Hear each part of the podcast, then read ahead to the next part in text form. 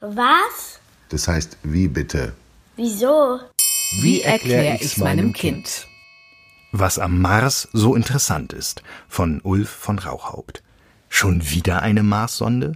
Das werden sich nicht wenige Leute gefragt haben, als die amerikanische Weltraumbehörde NASA am Montagabend live im Internet die geglückte Ankunft ihres Landers InSight auf dem Mars feierte. Tatsächlich hatte unser roter Nachbarplanet schon jede Menge Besuch von der Erde. Mehr als 50 Raumfahrzeuge wurden schon zu ihm geschickt. Zwar kam nur etwa die Hälfte von ihnen heil oder überhaupt dort an, doch auch die andere Hälfte hat fleißig Daten geliefert und das nun schon seit 54 Jahren. Aktiv sind derzeit insgesamt acht Sonden am Mars im Einsatz. Sechs umkreisen ihn als Beobachtungssatelliten, zwei fahren bzw. stehen auf seiner Oberfläche. Damit ist er der nach der Erde heute am besten überwachte Himmelskörper überhaupt. Selbst manche Gegenden unseres Heimatplaneten, einige Tiefseeregionen nämlich, sind nicht so genau kartiert wie die Oberfläche des Mars.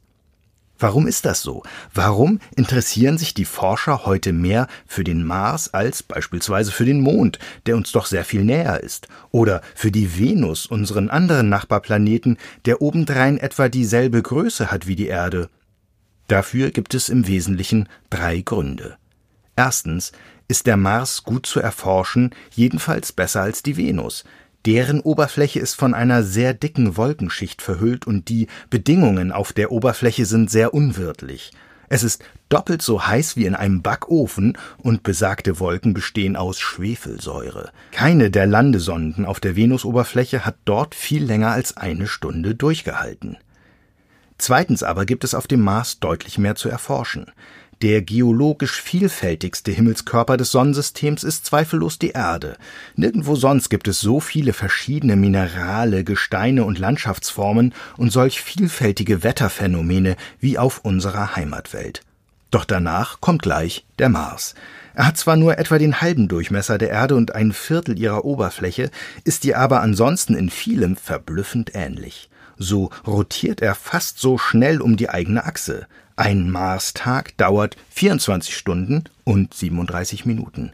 Die Drehachse des Mars steht zudem nur unwesentlich schiefer als die der Erde und er ist nur etwa anderthalb Mal so weit von der Sonne entfernt, so dass deren Wärme dort noch gut spürbar ist. All dies zusammen bedeutet, dass es auch auf dem Mars einen Wechsel der Jahreszeiten gibt. Außerdem hat er ebenfalls eine Atmosphäre. Sie ist zwar dünner als die unsrige und besteht aus einem Gas, das man nicht atmen kann, aber dafür ist sie wenigstens durchsichtig. Damit gibt es Wind und auch so etwas wie Wetter auf dem Mars, kleine Windhosen genauso wie ausgedehnte Stürme, und obendrein besitzt der rote Planet, wie man heute weiß, reichlich Wasser. Es ist nur leider nicht flüssig, Vielmehr sitzt es gefroren an den Polkappen und unter der Oberfläche als mit Eis vermischter Sand. Das macht das Marswetter dann doch etwas eintöniger als das auf der Erde. Es regnet nie, Schnee fällt auch keiner und die wenigen Wolken, die es gibt, sind aus Eiskristallen. Flüssiges Wasser ist auf dem Mars nämlich nicht oder nur sehr vorübergehend möglich. Das liegt nicht nur daran, dass es dort saukalt ist, im Mittel rund minus 60 Grad und damit etwa so kalt wie in den kältesten Gegenden der Erde im Winter, sondern vor allem an der dünnen Luft. Denn je niedriger der Luftdruck, desto geringer die Temperatur, bei der Wasser zu kochen beginnt. Auf dem Mars ist er so gering, dass dort verschüttetes Wasser selbst bei diesen extremen Minusgraden sofort verdampfen würde. Es gibt daher auch keine Meere, Seen oder Flüsse. Das heißt, heute gibt es auf dem Mars dergleichen nicht.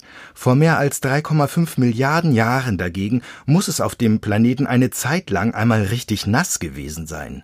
Denn man findet dort jede Menge Flusstäler, die irgendwann ausgetrocknet sind, und der Rover Curiosity fährt seit über sechs Jahren in einem Krater herum, der einmal mit einem See gefüllt war. Auf der Erde gediehen in solchen Gewässern vor dreieinhalb Milliarden Jahren schon Mikroben. Eine der großen Fragen ist nun, ob sich damals auch auf dem Mars Lebensformen entwickelt haben, und wenn ja, ob das unabhängig von der irdischen Biosphäre geschah.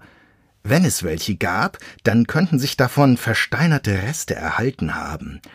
Einige Forscher halten es sogar für denkbar, dass solche Marsmikroben bis heute überdauert haben, tief im Marsboden, wo dank vulkanischer Wärme und hohem Druck zumindest sehr salziges Wasser flüssig geblieben sein könnte. Aber auch als Fossilien wäre die zweifelsfreie Entdeckung und Erforschung marsianischer Lebensformen etwas so Interessantes, dass die Wissenschaftler alle Marsgegenden, die als mögliche Fundorte in Frage kommen, so genau untersuchen wollen, wie sie können. Am besten wäre es natürlich, man könnte dazu nicht nur ferngesteuerte Sonden einsetzen, sondern Menschen. Womit wir auch schon beim dritten Grund für das gesteigerte Interesse am Mars wären. Er ist bis auf weiteres das bei weitem realistischste Ziel für den Menschheitstraum, andere Planeten mit eigenen Augen zu erkunden. Eine Mars-Expedition wäre allerdings langwierig. Allein die Anreise dauert mindestens sechs Monate. Sie wäre ziemlich teuer und für die beteiligten Astronauten einigermaßen gefährlich. Die Kosten vor allem sind es, die ein bemanntes Mars-Programm bisher verhindert haben. Eine Schätzung der NASA aus dem Jahr 1989 kommt auf eine Summe von etwa einer Billion Dollar nach heutiger Kaufkraft und damit etwa so viel Geld, wie die Amerikaner ihr Eingreifen im Irak zwischen 2003 und 2011 gekostet hat. Moderne Technik und internationale Zusammenarbeit könnte die Sache aber irgendwann erschwinglich machen und spätestens dann wird man es versuchen. Vor allem dann, wenn InSight oder eine der nächsten geplanten Robotersonden etwas besonders Interessantes finden